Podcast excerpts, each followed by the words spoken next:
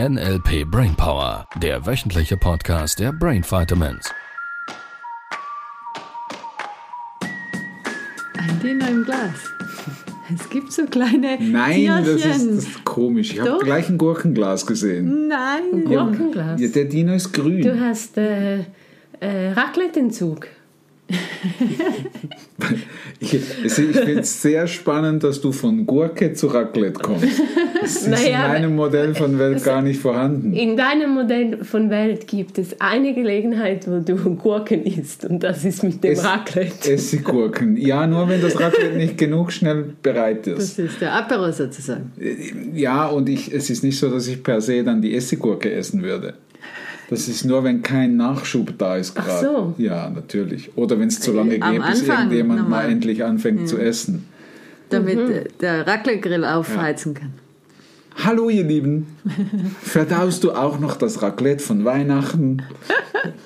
Ja, Ich habe es ausgerechnet, es waren 600 Gramm Käse bei mir an diesem einen Abend. Ich wollte gerade sagen, bei manchen ist es an mehreren Abend verteilt.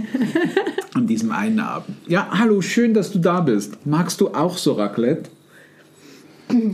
ich mag es, wenn ich in eure glücklichen Gesichter sehe, wenn ihr Raclette esst. Das ist toll. Und du? Ja, Raclette. Ja, Raclette, cool. Was magst du noch so?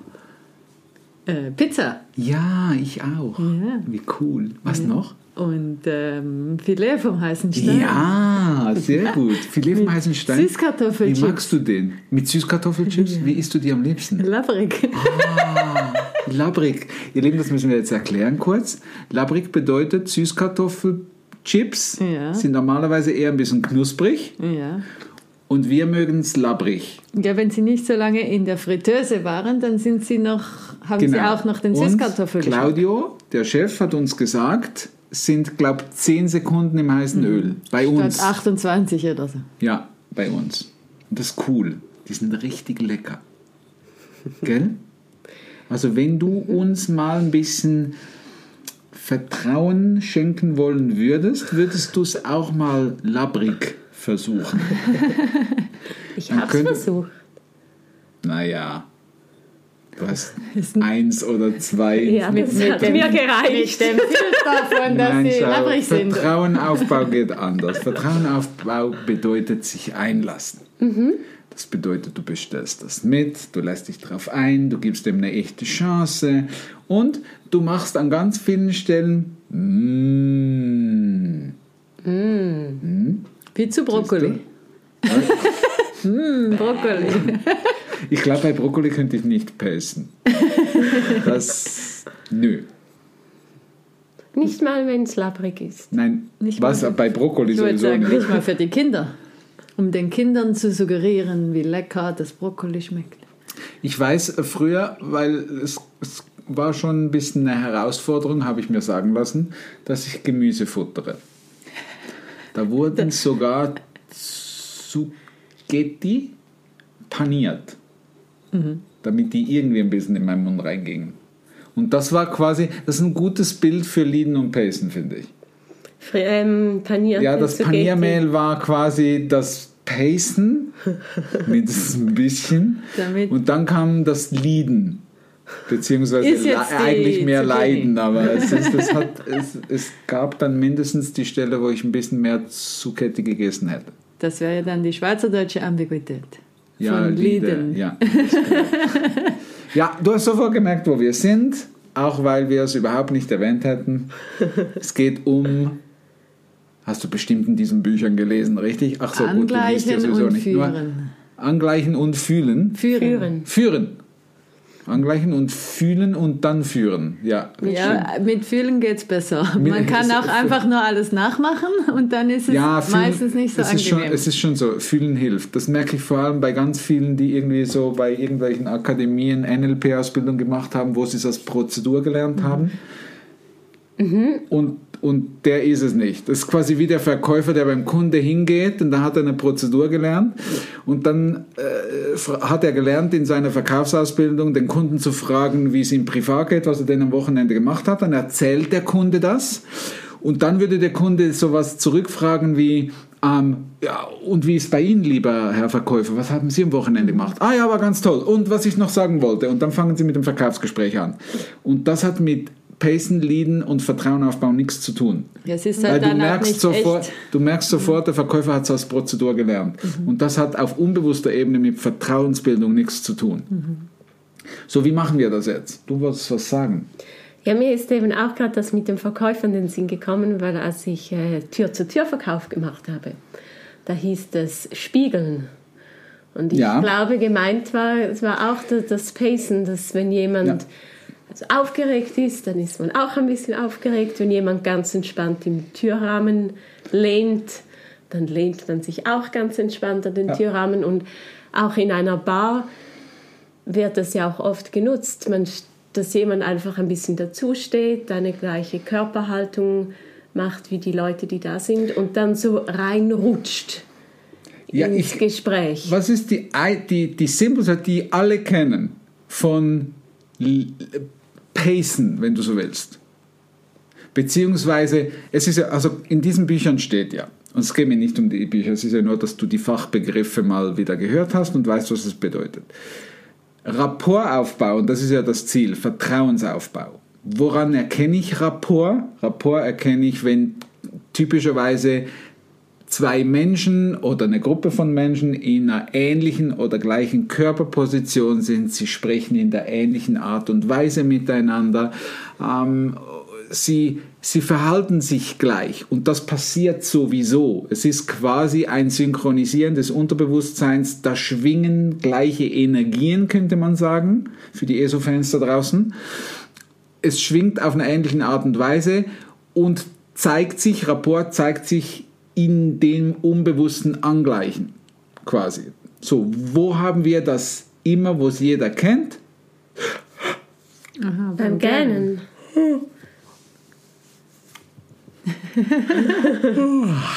Alle auch gerne. Sehr schön.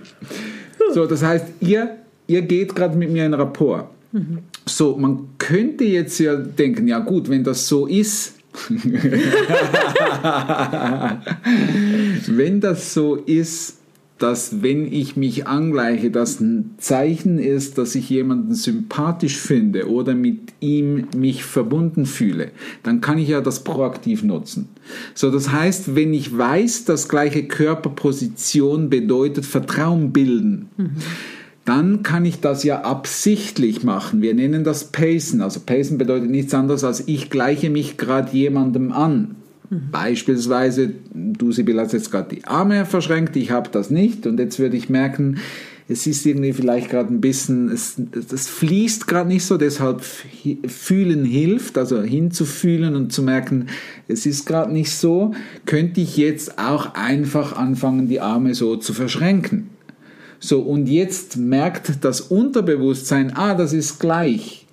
Was du jetzt beobachtest da draußen, wenn du das anfängst mehr und mehr zu üben, ist, dass es sein kann, wenn zu viel Widerstand von deiner Seite, Sibyl, auskommen würde, könnte es jetzt sein, dass währenddem, dass ich die Arme verschränke, dass du wieder die Körperposition veränderst.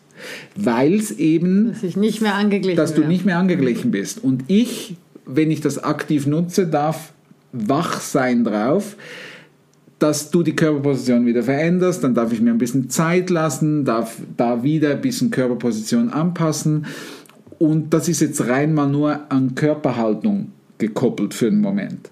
Und mit der Zeit würde ich beobachten, dass du bleibst. Ich würde merken, okay, jetzt sind wir in Resonanz, jetzt haben wir eine ähnliche Basis, du bleibst in dieser Körperhaltung und jetzt kann ich leaden. Das heißt, ich kann die Führung übernehmen und testen, ob wir in Rapport sind. Das heißt, ich würde dann, so wie ich es vorher mit dem Gähnen gemacht habe, zuerst würde ich pacen, pacen, pacen. Das hat jetzt niemand gesehen und vielleicht haben es einige gehört, sonst einfach nochmal das Podcast-Folge hören, dass ich mich mit der Stimme angeglichen habe und dann gehe ich in Führung mit dem Gähnen und ihr zwei geht mit mit dem Gähnen. Und das Unterbewusstsein kann sich da nicht mehr wehren, wenn es nicht der Filter drauf gesetzt ist. So. Und dieses Leaden, also dass wenn ich dann die Körperposition verändere und du dann mitgehen würdest, dann wüsste ich, ah, jetzt ist wirklich Rapport da. Und das ist das, was wir letztlich machen mit diesem Pacen, Leaden, Rapport herstellen. So, wo kannst du das jetzt noch nutzen? Ja, überall, wo es um angenehme Gespräche geht oder ja.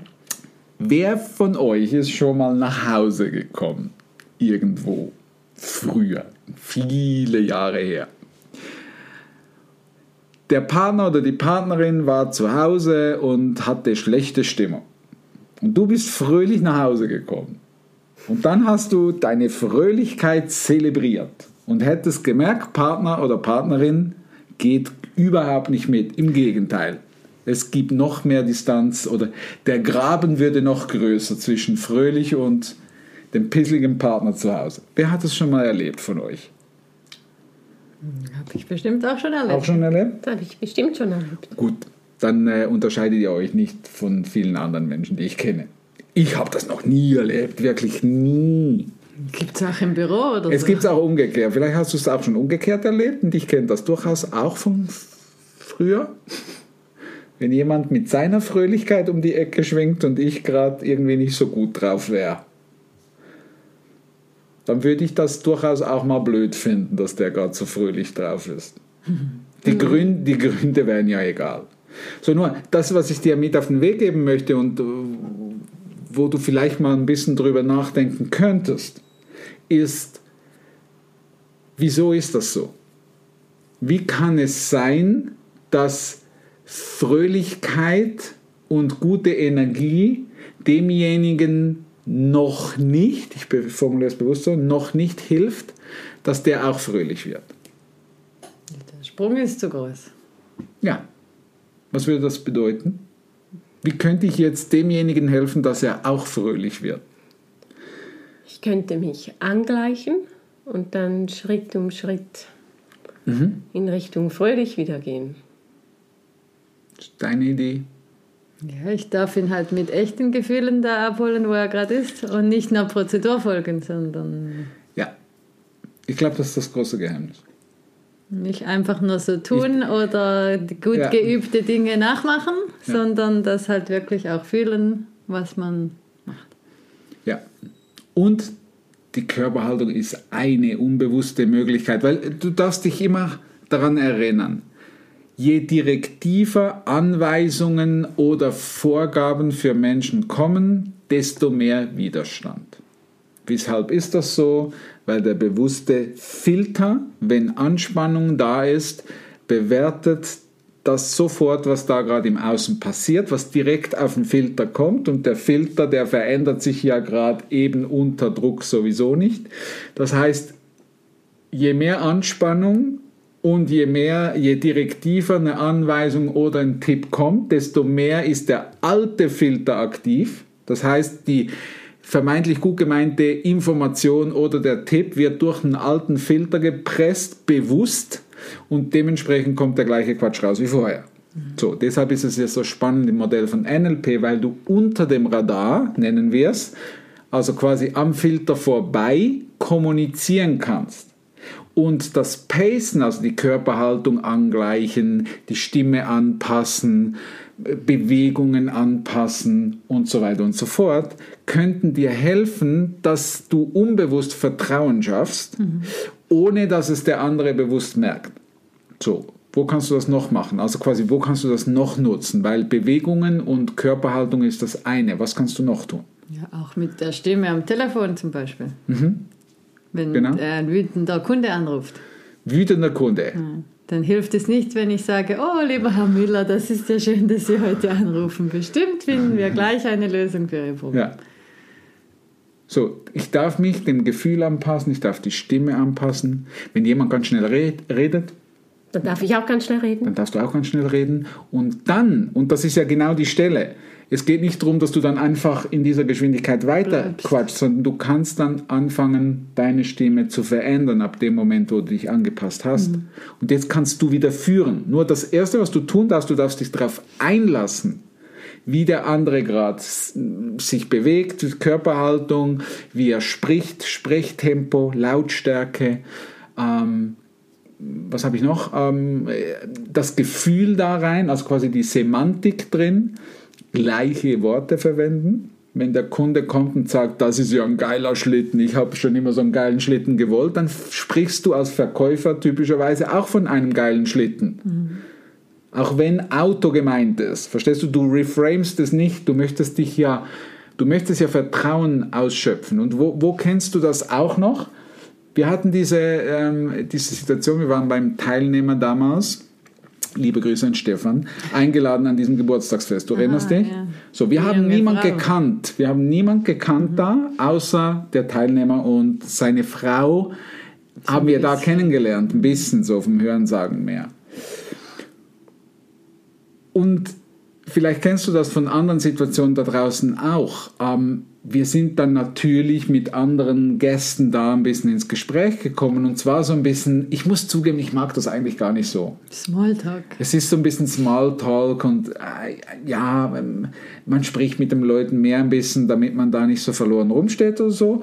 Und jetzt haben wir mit den Leuten gesprochen und was ist die erste Frage, die man da so stellt? Wie ist dein Name und so und woher kommst du denn? So. Und da gab es per Zufall jemand, der auch von Winterthur, wo ich aufgewachsen bin, kommt. Und es war super spannend gerade, weil, weil Sibyl und ich haben das sofort gerade bemerkt, wie die Energie gekippt ist, mhm. im positiven Sinne. Weil derjenige hat gesagt, ah, ich komme von Winterthur. Mhm. Nein, du auch. Ich komme auch aus Winterthur. Und sofort war Verbindung da. Mhm. Und dann hat es ein super cooles Gespräch daraus gegeben, wo gerade eine an, einen anderen Bezug da ist. Und ich glaube, das ist genau dieses Zugehörigkeitsding, die Menschen haben. Menschen möchten dazugehören, sie möchten, äh, sie finden Gleiches oder dein Gehirn de facto findet Gleiches gut, weil es Vertrauen schafft. Mhm. Gleiches schafft Vertrauen und gibt dem Gehirn ähm, die Botschaft, ich bin in Sicherheit. Ja, das es ist, einer es wie ist ich. ähnlich, so. einer wie ich, gehört zu mhm. mir. Und das ist eine gute Stelle, um zu nutzen, damit ich anderen eine Brücke bauen kann. Mhm. Weil wenn jemand im Vertrauen ist mit dir und sich unbewusst oder bewusst auch sich dir zugehörig fühlt, bedeutet das für ihn keine Gefahr. Ich kann mich öffnen und dementsprechend lässt er sich auch viel mehr führen, beziehungsweise dann in eine Richtung zu führen. Und das ist nicht nur mit, mit irgendwie Kunden oder so relevant, sondern mit deinem Partner, mit deiner Partnerin, mit deinen Kindern, Kinder. äh, Mitarbeitern und so weiter und so fort. Ja, schön. Habe ich euch an die Wand gequatscht. Wie interessant. Möchtest du noch was dazu sagen? Ich finde, du hast das sehr toll gesagt. Danke, darf ich das mal bei mir selber ankern? du hast das fantastisch gesagt. Ja, äh, äh, schreibt uns doch mal äh, so ein bisschen, was hast du für Erfahrungen gemacht von wie baust du Vertrauen auf? Was gibt es für Möglichkeiten, um Vertrauen aufzubauen? Sendet uns doch mal so ein paar Beispiele, wie du es aktiv bisher gemacht hast und wie du das, was wir jetzt gerade besprochen haben, vielleicht in deinem Alltag ein bisschen besser nutzen kannst, so dass du schneller schneller mit Menschen ins Vertrauen kommst und die Botschaft, die du zu sagen hast oder die Mitteilung, die du machen möchtest, die Anweisung, die du machen möchtest, die Hilfe, die du vielleicht benötigst, wie dass du die besser platzieren kannst und der andere weniger in Widerstand geht. Mhm. So, von daher, das würde mich schon mal so ein bisschen interessieren, wie du mhm. da draußen das so erlebst. Was haltet ihr davon? Mich würde das auch interessieren. Das finde ich klasse. Da sprechen wir aus dem gleichen Rohr. Ja. Da ist Vertrauen da. Ihr Lieben, habt eine tolle Woche. Und äh, bis dann. Bis dann. Bis dann. Tschüss. Das war der NLP Brainpower Podcast. Alle Rechte dieser Produktion liegen ausschließlich bei der Brain Vitamins GmbH. Weitere Seminarinformationen finden Sie unter www.brain-vitamins.ch.